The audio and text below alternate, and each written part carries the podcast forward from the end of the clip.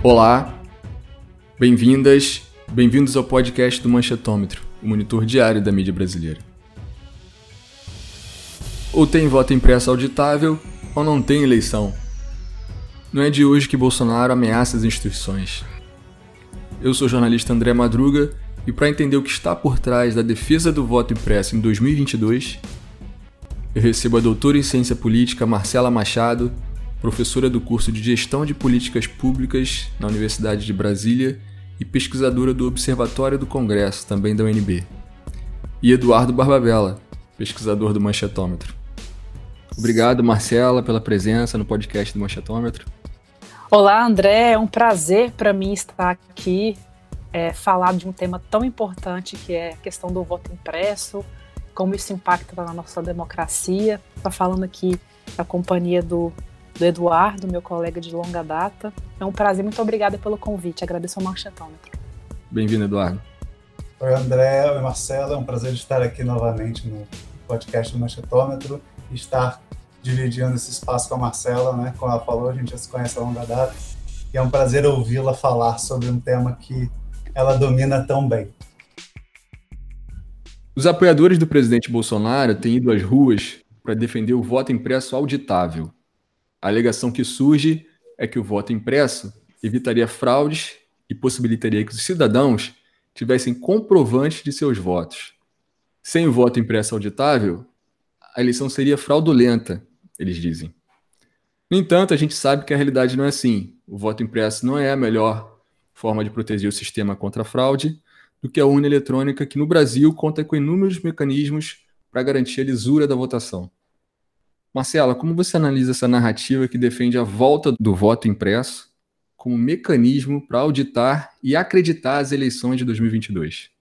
Bom, André, existe uma diferença entre o voto auditável e o voto impresso, né?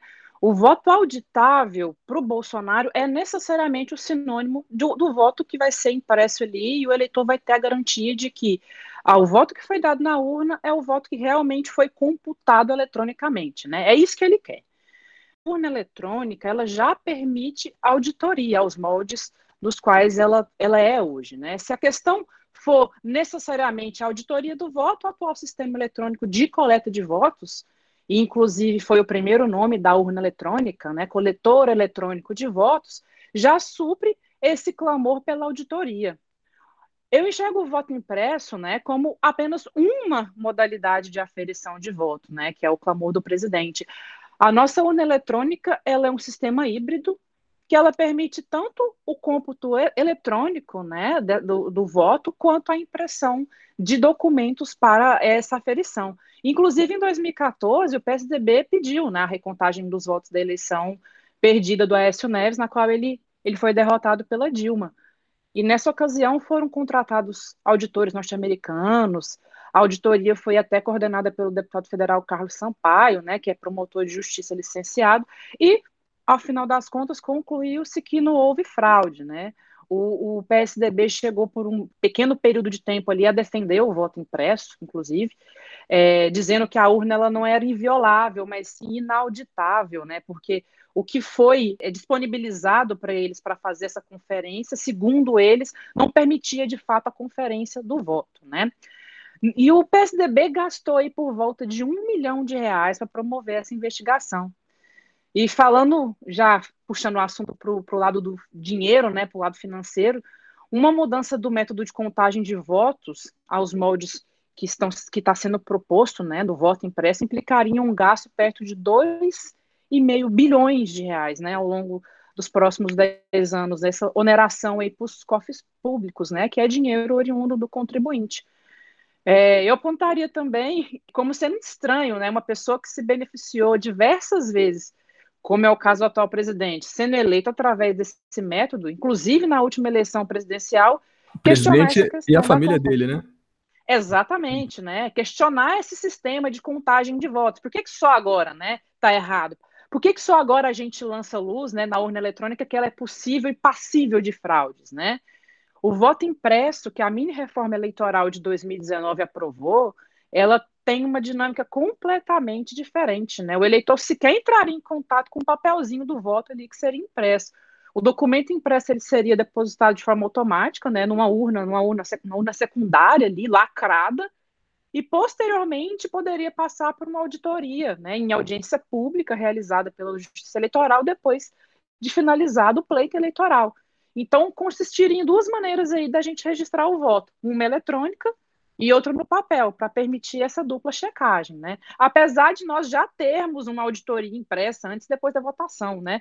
A nossa urna eletrônica, antes de abrir ali a sessão eleitoral para receber os eleitores, a gente tem a impressão da zerésima, né, que é para comprovar ali todos os eleitores que estão registrados naquela sessão.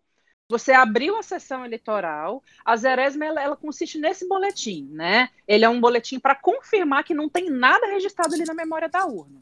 E, pra, e, também ele traz o cômputo de quantos eleitores estão aptos ali a votar naquela sessão. Esse é o papel da Antes da votação. Né? Antes da votação, antes de você abrir a, a sessão eleitoral. E, e no é, fim antes. da sessão?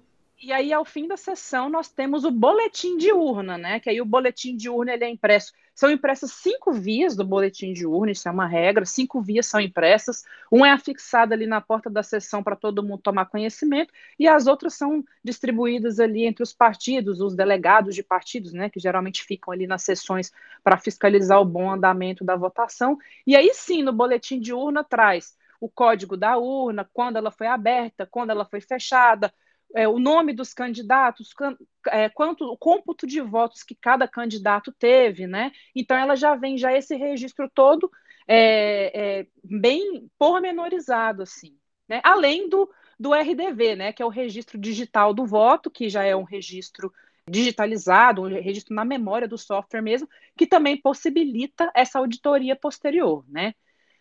E eu vejo o voto impresso, André, que além dele ser esse gasto adicional, ele fere a Constituição Federal, né? Se a gente for analisar a questão do voto secreto, né? Que o voto tem que ser secreto. O voto impresso aos moldes de como o atual presidente está defendendo, ele, ele pode vir a ferir esse preceito constitucional. Além de que o evento das eleições ele já é bastante oneroso para a justiça eleitoral, né? Essa questão da logística, gasta-se muito dinheiro com logística. A gente tem que transportar urnas eletrônicas para locais que não possuem sequer energia elétrica, locais que não possuem sequer estradas para chegar. Então, assim, é um gasto que a justiça eleitoral já tem com essa questão da própria logística, sem contar o, o, todo o evento da eleição, que também é bastante oneroso. Então, dar celeridade à contagem dos votos em um país como o Brasil é, acima de tudo, poupar gastos adicionais, né? Que esse é o intuito da urna eletrônica. Meus pais, é, minha família, na verdade, é. Bom, eu venho de uma família de políticos, né? E eles falam que o voto era de papel existiam aquelas urnas de lona, como a gente conhecia até um pouco tempo atrás.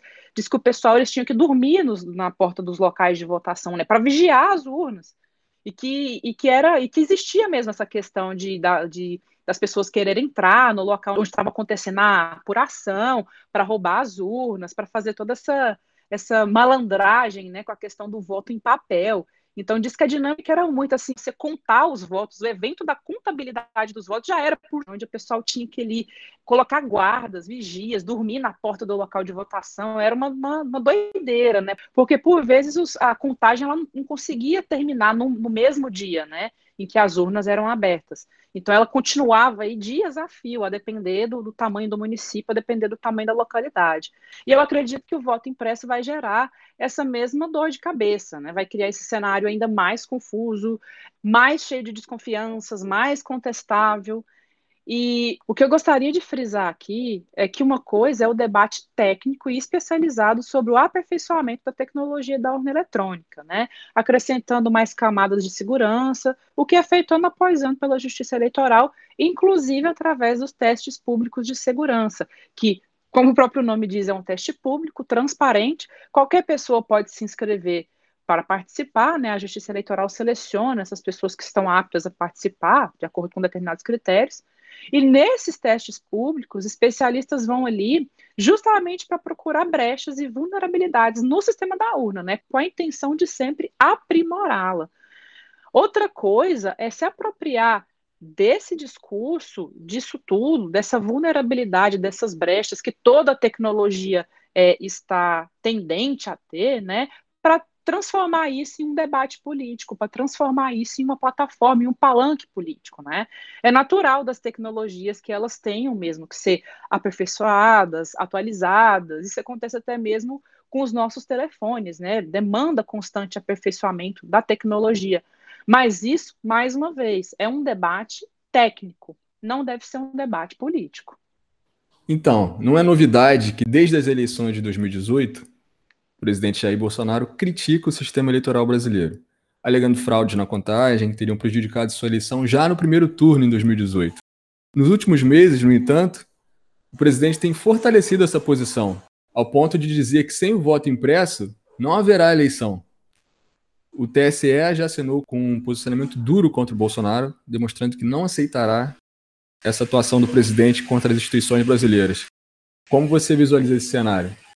André, tudo que a gente faz na política tem um propósito ou um propósito escondido atrás de um aparente propósito, né? A gente precisa fazer leituras do cenário e do posicionamento dos atores.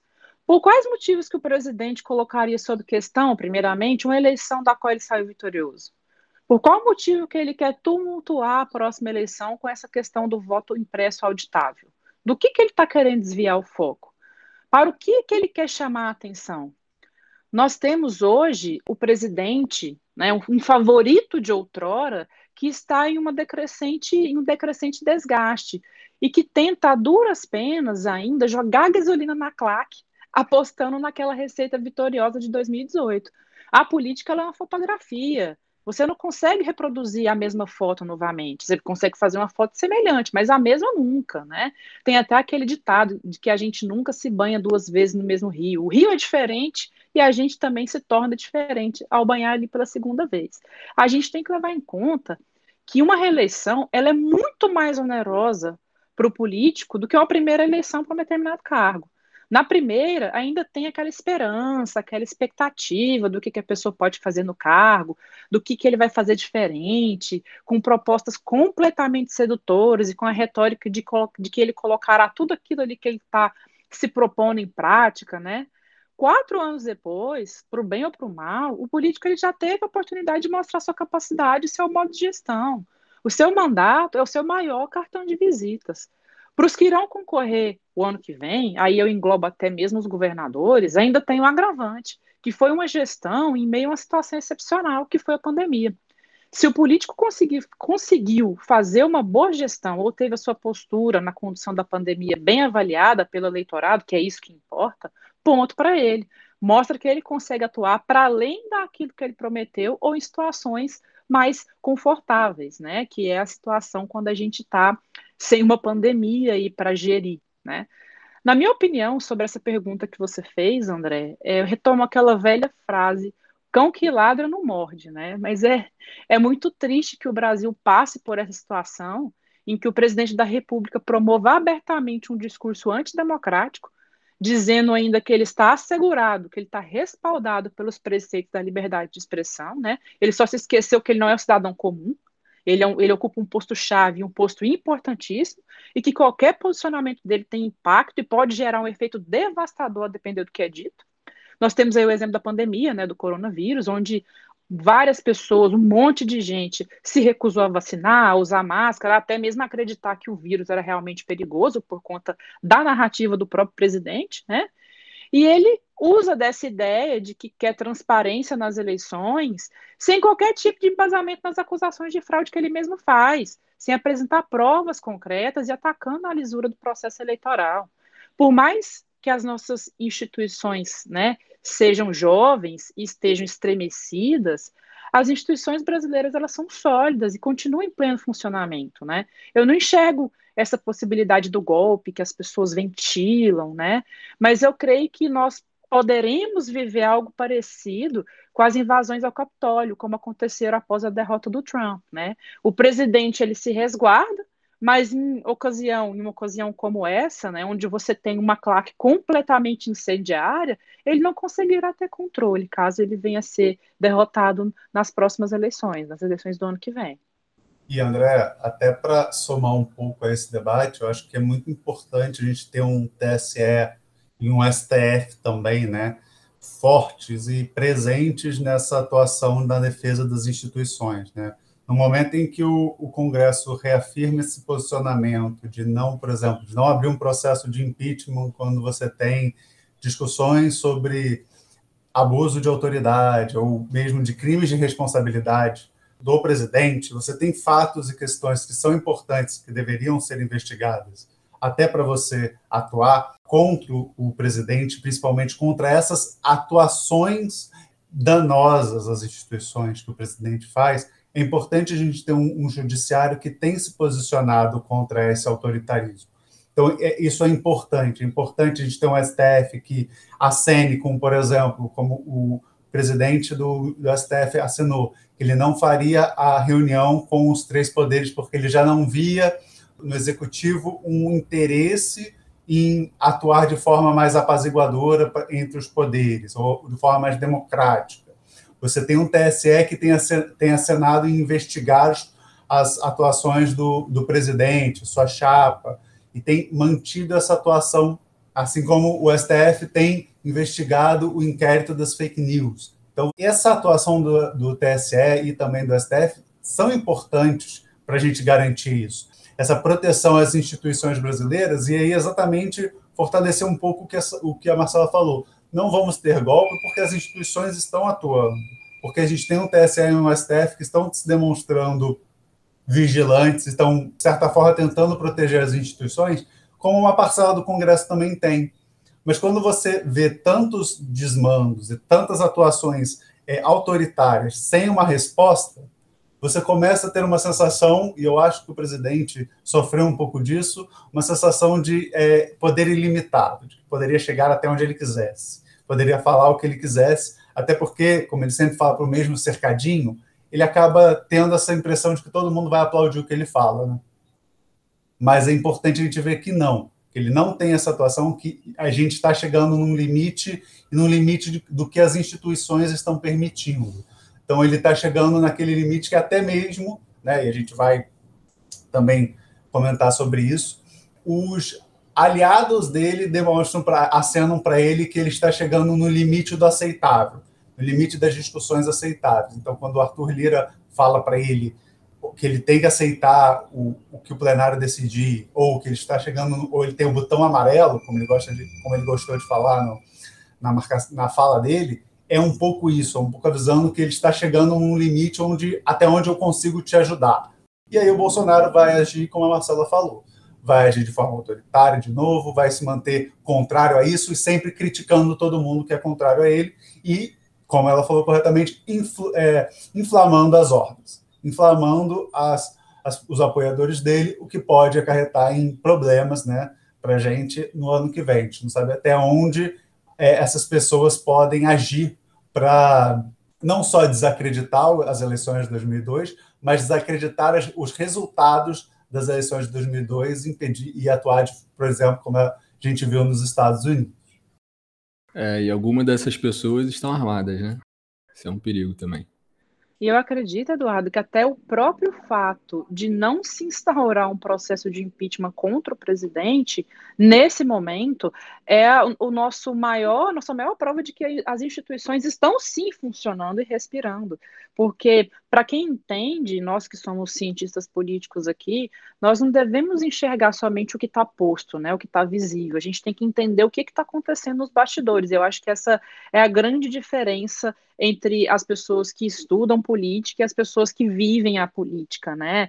É, a política é algo bastante democrático, todo mundo fala de política, todo mundo pensa que entende de política, mas é, a gente tem que ver um pouco além, tem que ver nos bastidores. Acatar um pedido de impeachment contra o presidente num momento onde ele está em uma, uma, uma crescente é, derrocada, onde ele está só se desgastando, num desgaste crescente, seria fortalecer ele de alguma maneira, porque ele ia sair como vítima nesse processo, ele ia conseguir manipular mais uma vez toda essa narrativa que está por trás do impeachment, como ele faz muito bem, como ele está fazendo muito bem agora com essa questão do voto impresso auditável, né, mascarar essa questão, é, principalmente da CPI da Covid, onde todos os holofotes ali voltados para o governo federal. Então, analisa comigo, é muito conveniente você é, criar impresso auditável e a, toda a sua retórica se voltar para isso ali, como, como uma maneira de ofuscar algum outro, algum outro posicionamento no cenário que está tendo que pode ser mais perigoso para a sua imagem, né? mais perigoso para a sua, sua reputação política. Então, eu acredito que um, por exemplo, falando já agora do impeachment, um, um, possível instauração de um impeachment nessa altura do campeonato, é, poderia vir até a fortalecer a própria imagem do presidente, porque com certeza ele se, apropria, se apropriaria dessa questão do impeachment para moldar a retórica ao seu bel prazer, né? Como ele sempre faz, a depender de como ele é atacado, de como ele é colocado contra a parede. Marcelo, a atuação de Jair Bolsonaro tem reverberado não apenas nas ruas, mas também no próprio Congresso onde há um projeto de lei para aprovar o voto impresso no país, que, ao que tudo indica, deve ser rejeitado. No entanto, parte do Congresso tem atuado para aprovar uma mini reforma eleitoral que conta com a mudança do sistema proporcional para o chamado distritão e o esvaziamento da, do poder da justiça eleitoral. Como você vê essa atuação do Congresso nesse momento, com essa tentativa de reforma eleitoral, a atuação do Arthur Lira e a importância dos partidos políticos nesse debate? Bom, como eu havia mencionado anteriormente, por trás de todo propósito existem interesses que não necessariamente têm a ver com o propósito principal, o propósito ali que está mais aparente. Nós temos que analisar quais são os interesses políticos que estão por trás das mini-reformas, né? Na nossa história política recente, nós tivemos várias tentativas de reformas eleitorais, e por incrível que pareça, as mais bem intencionadas, né, sempre se arrastaram por anos dentro do Congresso. Muitas das reformas utilizam, inclusive, modelos importados, né, bem-sucedidos de outras experiências democráticas e que são defendidos com base nesse argumento, que deram certo em algum outro lugar. Mas não se leva em conta a realidade do local, o contexto no qual aquele modelo foi adotado, não leva em conta nada disso a gente tem que lembrar que não existe sistema eleitoral perfeito, né? As coisas funcionam perfeitamente somente no papel. A nossa realidade ela é dinâmica, ela é completamente discricionária. É claro que qualquer sistema que for adotado no Brasil irá agradar alguns e desagradar outros, beneficiar alguns e prejudicar outros, como é o caso do Distritão, que é uma proposta que reaparece de tempos em tempos, né? ela claramente beneficia políticos que já possuem mandatos, políticos que são mais conhecidos, né? É, exclui as minorias. E quem é que vai votar uma proposta dessa, né? Justamente quem se encontra nessa posição de que vai extrair algum tipo de benefício desse sistema, né? Quem é que faz as reformas? Quem será diretamente beneficiado por ela? É por isso que as mais bem intencionadas, que são pensadas realmente para atender aos requisitos democráticos, a gente vê que elas se arrastam por anos dentro do Congresso, né? E no caso dos partidos, cabe a mesma análise. O protagonismo é proporcional ao impacto que o partido sofrerá com algum ponto da reforma. É um posicionamento de sobrevivência, não é um posicionamento político, como foi, como está sendo a questão do caso do, da votação do voto impresso, né? Que a gente já viu até o, o, o, presidente da Câmara já sinalizando que essa proposta não terá sucesso, né? Já são aí 16 partidos contra a proposta, e no pronunciamento recente ele já disse até para que os, os, favoráveis, né, como uma indiretinha aí para o atual presidente, que vai ter que se consolar, que vai ter que aceitar, né? Caso o resultado seja esse. Quanto aos partidos, eu sempre defendi, pessoalmente, que nós precisamos incluir uma reforma partidária dentro dessas tentativas de reforma eleitoral. Os partidos, se a gente for analisar, a gente não escolhe os nossos candidatos, nós apenas referendamos as escolhas dos partidos. Quem o partido escolheu como apto para disputar, sabe-se lá com base em qual critério, né? O distrital, por exemplo, os partidos perderão protagonismo nas eleições, né? Com essa questão do voto único não transferível. Mas, ao mesmo tempo, os partidos se incomodam né, com todo esse poder que a justiça eleitoral possui, principalmente em período eleitoral. Né? Isso eu falo porque eu convivo de perto com partidos políticos, principalmente em campanhas eleitorais, e eu sempre ouvi esse reclame. Né? Às vezes as decisões são tomadas muito em cima da hora, né? não obedecendo ao princípio da anterioridade que o Congresso tem que obedecer, ou seja, para que a regra se torne válida, ela tem que ser publicada até um ano antes da eleição. E os partidos, eles buscam essa sua sobrevivência a todo custo, né? A meu ver, eles jamais aprovariam algo que colocariam essa sobrevivência, essa relativa autonomia que eles possuem em risco. E aí eu só querendo somar o que a, que a Marcela falou sobre o, o, distritão, né, que eu acho importante a gente sempre destacar isso. Os, os atuais deputados e deputadas, né, os atuais parlamentares que estão em mandato, eles são, né, teoricamente, os favoritos à reeleição, porque eles estão visíveis, porque eles estão presentes, eles têm as verbas, né, para atuar e agir. Então, eles estão, teoricamente, à frente dos seus candidatos que não têm mandato. Mas, né, com o distritão, as coisas mudam. Teríamos uma reorganização do espaço para poder você criar os distritos uninominais mistos, uninominais. Né? Então, você teria uma, uma organização que poderia, primeiro, colocar alguns atuais deputados e deputadas juntos numa, numa zona eleitoral específica, que poderia, por exemplo, ter, terem 10 atuais normalmente, então só um seria eleito. Então, você, por exemplo, poderia tirar nove de uma vez. E uma segunda questão que é sempre importante destacar, que a ciência política também discute muito, é o fato que hoje o nosso sistema proporcional ele permite a transferência do voto. Então, você vota na, no partido, no, no, candidato do partido, e o seu voto ajuda, né? Se o seu, se o seu candidato ultrapassou a, a quantidade de votos necessária para ser eleito, esse voto ajuda a eleger outra pessoa que está na lista. Hoje é assim, mas no distritão, né, no, no voto nominal, não vai ser assim. Então, o voto no partido, o voto em pessoas do partido, não vai ajudar a, a puxar outras pessoas. E o nosso Congresso, ele tem a sua grande parte, né, eu diria a maioria dele, eleita com votos né, que sobram, os votos que ajudam, a, que vêm de outros candidatos, já que foram eleitos, sobraram os votos e são puxa, os puxadores de voto.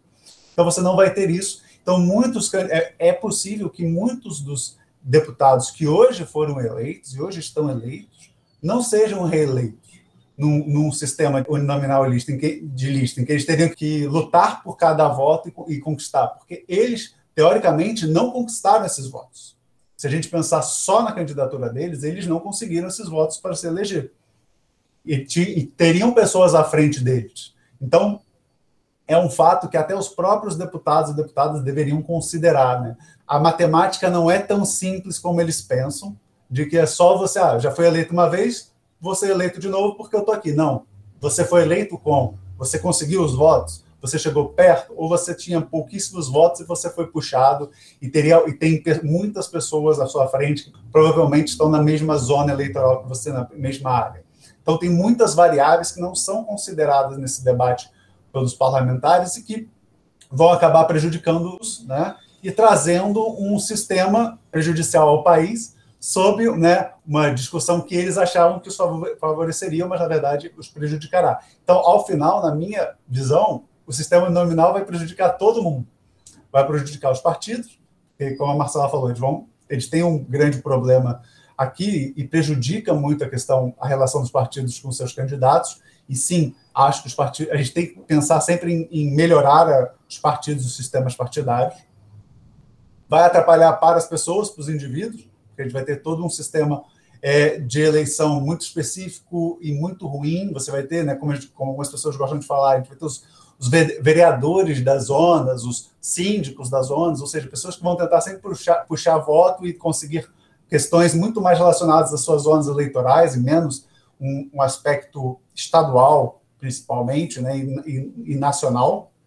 E para os próprios deputados hoje, né, e aí eu estou fazendo um, um cálculo apenas racional para eles aqui, né? Porque vai dificultar a entrada das minorias, vai ser mais difícil para as minorias conseguirem ser o topo da lista, vai ser sempre mais difícil, né? Até porque como é que você vai colocar, pensando de uma forma simples, como é que você vai colocar uma cota de gênero, uma cota de raça dentro desse sistema? Se você vai colocar a cota de raça ou cota de gênero só na quantidade de candidaturas, você só vai inserir mais pessoas na disputa, mas você não garante que elas vão ser eleitas.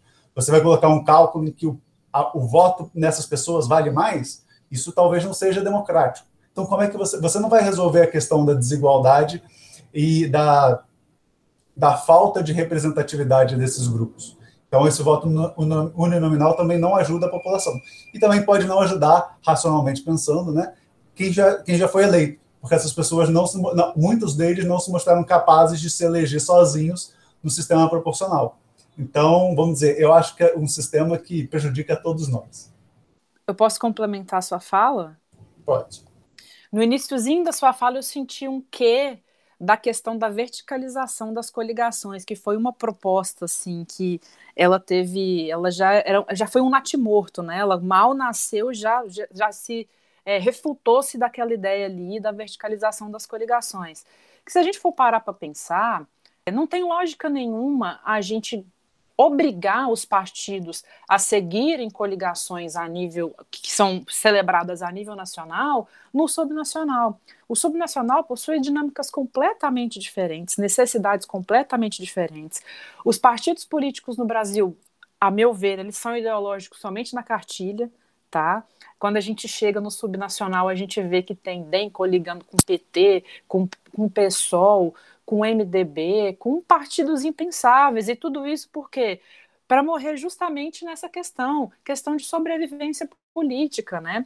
Na campanha eleitoral, a coligação, os partidos viram como se fosse um grande partidão, né? A gente tem essa cooperação de vários candidatos de um mesmo partido, de outros partidos ali, cooperando para atingir a cláusula, né? Que o fim último é qual? Atingir determinado número de cadeiras e a maior quantidade de cadeiras, né?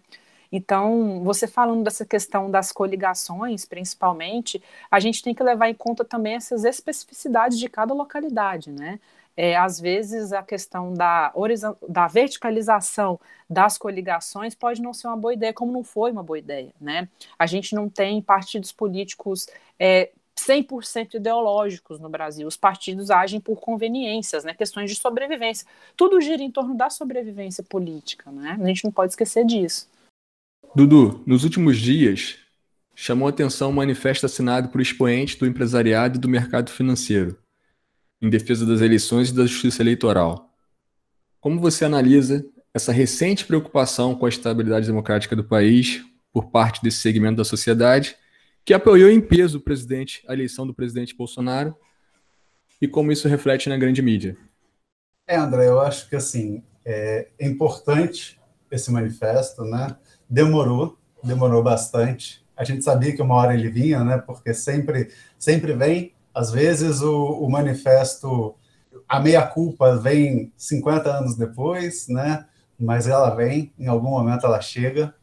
Então é importante a gente ver isso, né? E a grande mídia tem esse papel. É importante a gente destacar que, principalmente a Folha, né? Ela tem tido uma atuação sempre de combate, de embate com o, o, o, Bolsonaro. Né? Então, o presidente Bolsonaro sempre teve essa relação complicada com a Folha, e a Folha sempre se posicionou, né? e ele sempre atacou diretamente a Folha, a Folha e também um pouco o Grupo Globo, né? também tem essa atuação. Então, isso é importante, pensar quando a gente começa esse contexto como um todo.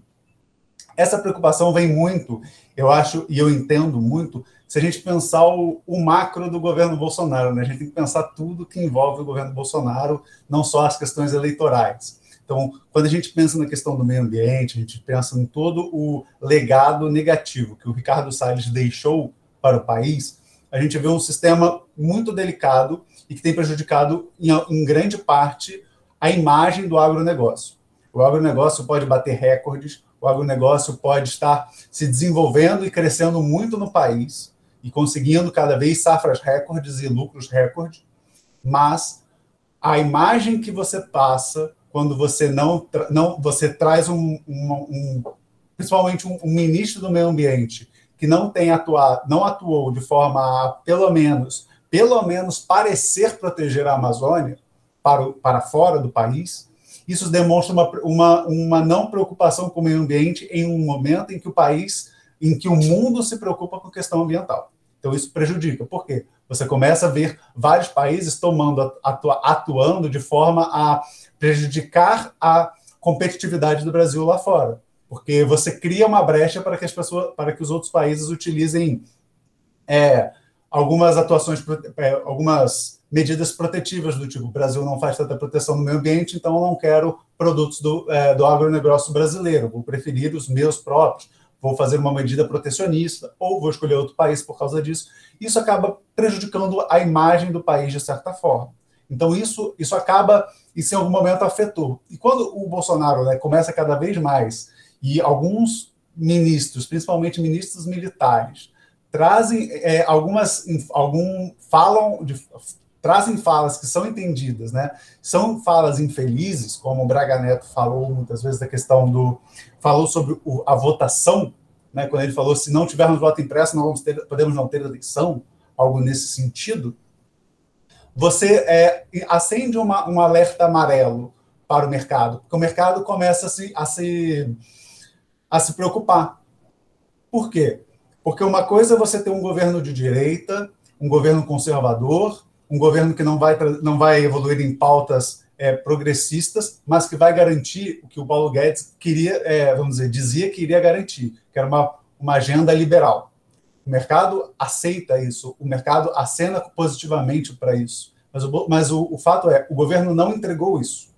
Até agora, as privatizações foram poucas as atuações liberais que, o, que o Paulo Guedes prometia há três anos, há quatro anos atrás, eram, foram poucas. Nada quase foi concluído. Então, o governo Bolsonaro não entregou. Então, o mercado hoje já se coloca preocupado com isso. E o, e o governo Bolsonaro tem isso, principalmente o presidente, demonstrar uma imagem de escalar ao, o autoritarismo, né? aumentar o autoritarismo, mas não, devo, não entregar nada na questão econômica, para o mercado não interessa. E um, um, golpe né, não vai acontecer, como a Marcela falou, também não acredito, mas se há um golpe, um golpe prejudicaria muito a imagem do Brasil lá fora. Então teria que, teria que valer muito a pena, economicamente pensando assim, para o mercado, e o mercado não vê esse, esse, essa vitória, essa conquista. Né? Então o, o mercado agora já acena com nós não queremos uma atuação dessa forma. Ser contra, contra a democracia é ruim para o mercado ser contra a democracia não é só ruim para, para políticos, para sistemas políticos, para partidos. É ruim para um, para um, para um, um mercado. A economia também se prejudica muito. Talvez prejudique até mais, porque ela vai para fora né, do país, principalmente. Muitos, muitos, é, muitas vezes aqui dentro a gente acaba esquecendo essas questões. Isso não tem tanta reverberação no âmbito econômico. Então, é muito importante a gente ver essa preocupação democrática dessa, desse segmento da sociedade é importante isso, mas a gente sabe que é uma, é uma via que já está se preocupando com as eleições. Então, quando ela fala isso, ela também já está pensando em quem é o eleitor, né? Quem é o próximo o candidato a ganhar? É o Lula hoje, né? Hoje o Lula está na frente das pesquisas. Então a gente tem que pensar: o Lula é o candidato que a gente quer? O, o, no caso do mercado, não, não é. Então o mercado hoje já acena com não quero o Bolsonaro, não quero esse, esse candidato que flerta com a ditadura, flerta com o autoritarismo. Não quero Lula, eu não quero um candidato de esquerda, eu quero alguém de terceira via. Então, eu acho que, né, para fechar essa, essa ideia, o que, que esse manifesto demonstra? Demonstra que o mercado está com uma carência de um candidato, está com carência de, de alguém que, que atue, pensando um pouco como o Michel Temer fez quando é, do, do, gol, do golpe parlamentar, né, do golpe do impeachment da Dilma.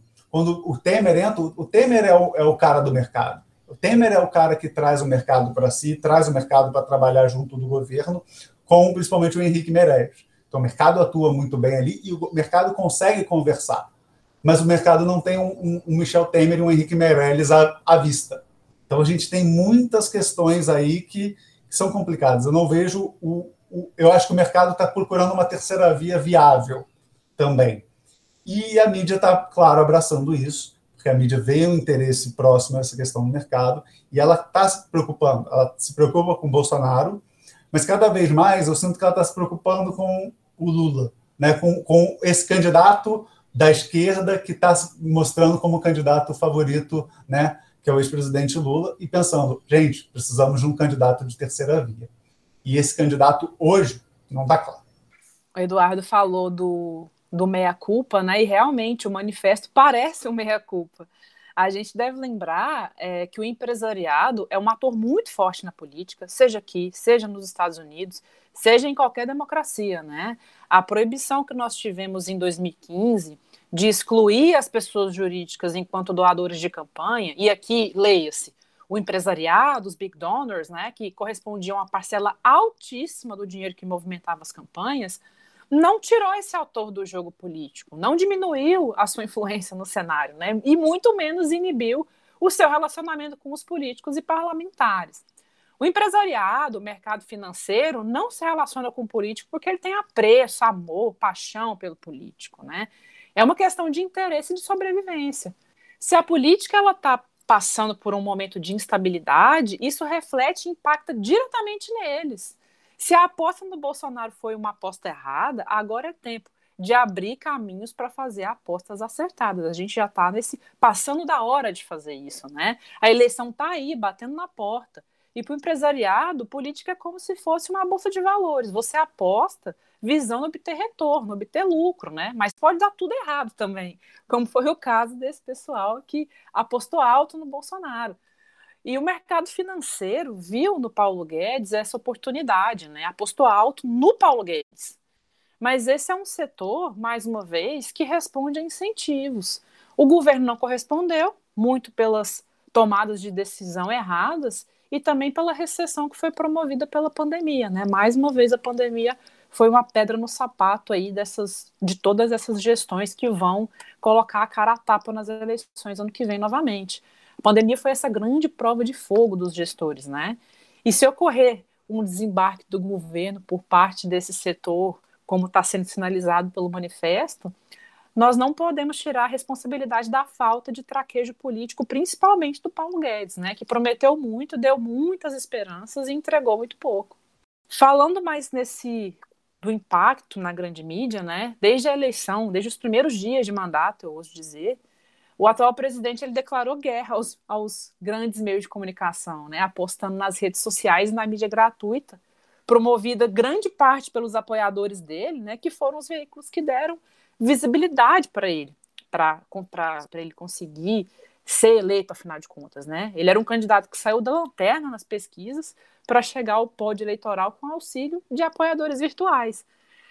E se, eu até falo que se ele obteve sucesso em algo nesse mandato, foi justamente fazer a claque ter rechaço pela grande mídia, né? Colocar à prova tudo que é veiculado fazer com que essas pessoas, é, pessoas até próximas, né, fazer com que essas pessoas que passaram anos assistindo Jornal Nacional, por exemplo, tomasse raiva do Bonner, qualquer fala que o Bonner faz na televisão, a pessoa fica com raiva e passasse a assistir Record, né? E tudo que for uma pauta ideológica do bolsonarismo, a grande mídia vai se posicionar contra, ainda mais daqui para frente, né? Esse cabo de guerra vai continuar ainda mais acirrado na medida que as eleições aproximarem, né? Eu acho que vai ter essa casadinha aí, esse, esse núcleo do empresariado que quer ter, quer ter voz, quer ter visibilidade e está nessa busca de alguém para apostar, para investir nessas eleições, que vem investir que é um termo muito fluido, né? Ele aceita várias acepções e a mídia é o veículo pelo qual isso pode, pode ter, com, com, como eles podem vocalizar essas vontades, né? É, eu acho que perpassa muito por aí. E, André, só para finalizar, é importante destacar que, mesmo com a meia-culpa, não esperem que o empresariado não vá negociar com um segundo mandato do governo Bolsonaro. Né? É, é exatamente. Lembrar, importante lembrar do, da, da reeleição da Dilma.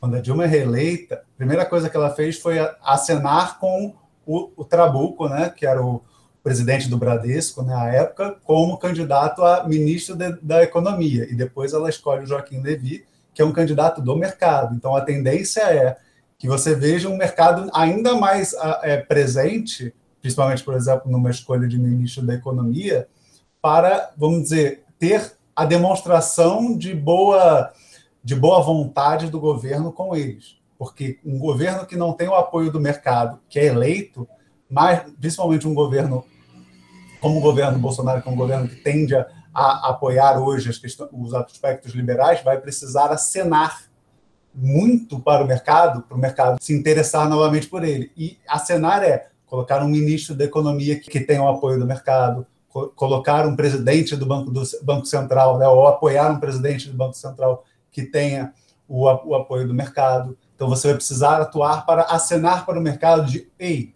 eu posso não ser a escolha que você quer, mas eu posso trazer, te trazer benefícios. Então, e o, e o mercado aceita isso. O mercado vai saber negociar muito bem essa, essa questão com o governo, independente dele, qual for. um empresariado mais presente e mais criterioso, né? Cada vez mais criterioso, tendo em vista essa grande decepção que eles tiveram aí com Paulo Guedes, né?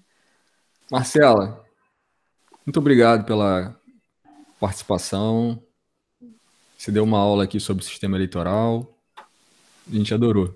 Está convidada já para participar de mais episódios com a gente.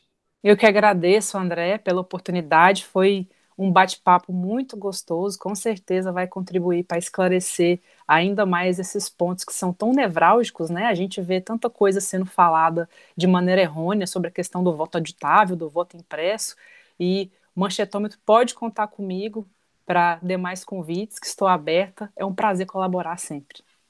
Dudu, mais uma vez, obrigado pela participação.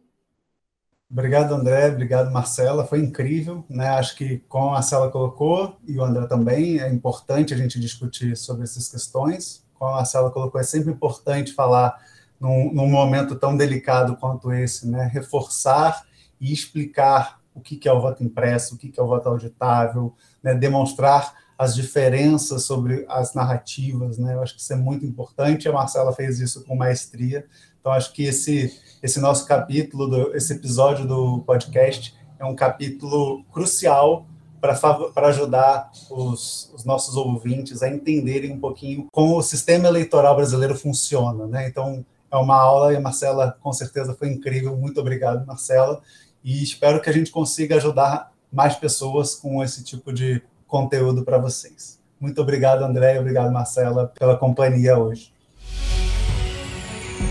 É isso. Neste episódio você ouviu sobre a polêmica do voto impresso. Para saber mais informação, acesse nosso site manchetômetro.com.br e siga as nossas redes sociais. Se você reconhece que a democratização da mídia é fundamental para a democracia brasileira, considere apoiar a nossa campanha de financiamento coletivo. O link é benfeitoria.com/manchetômetro. Obrigado e até o próximo episódio.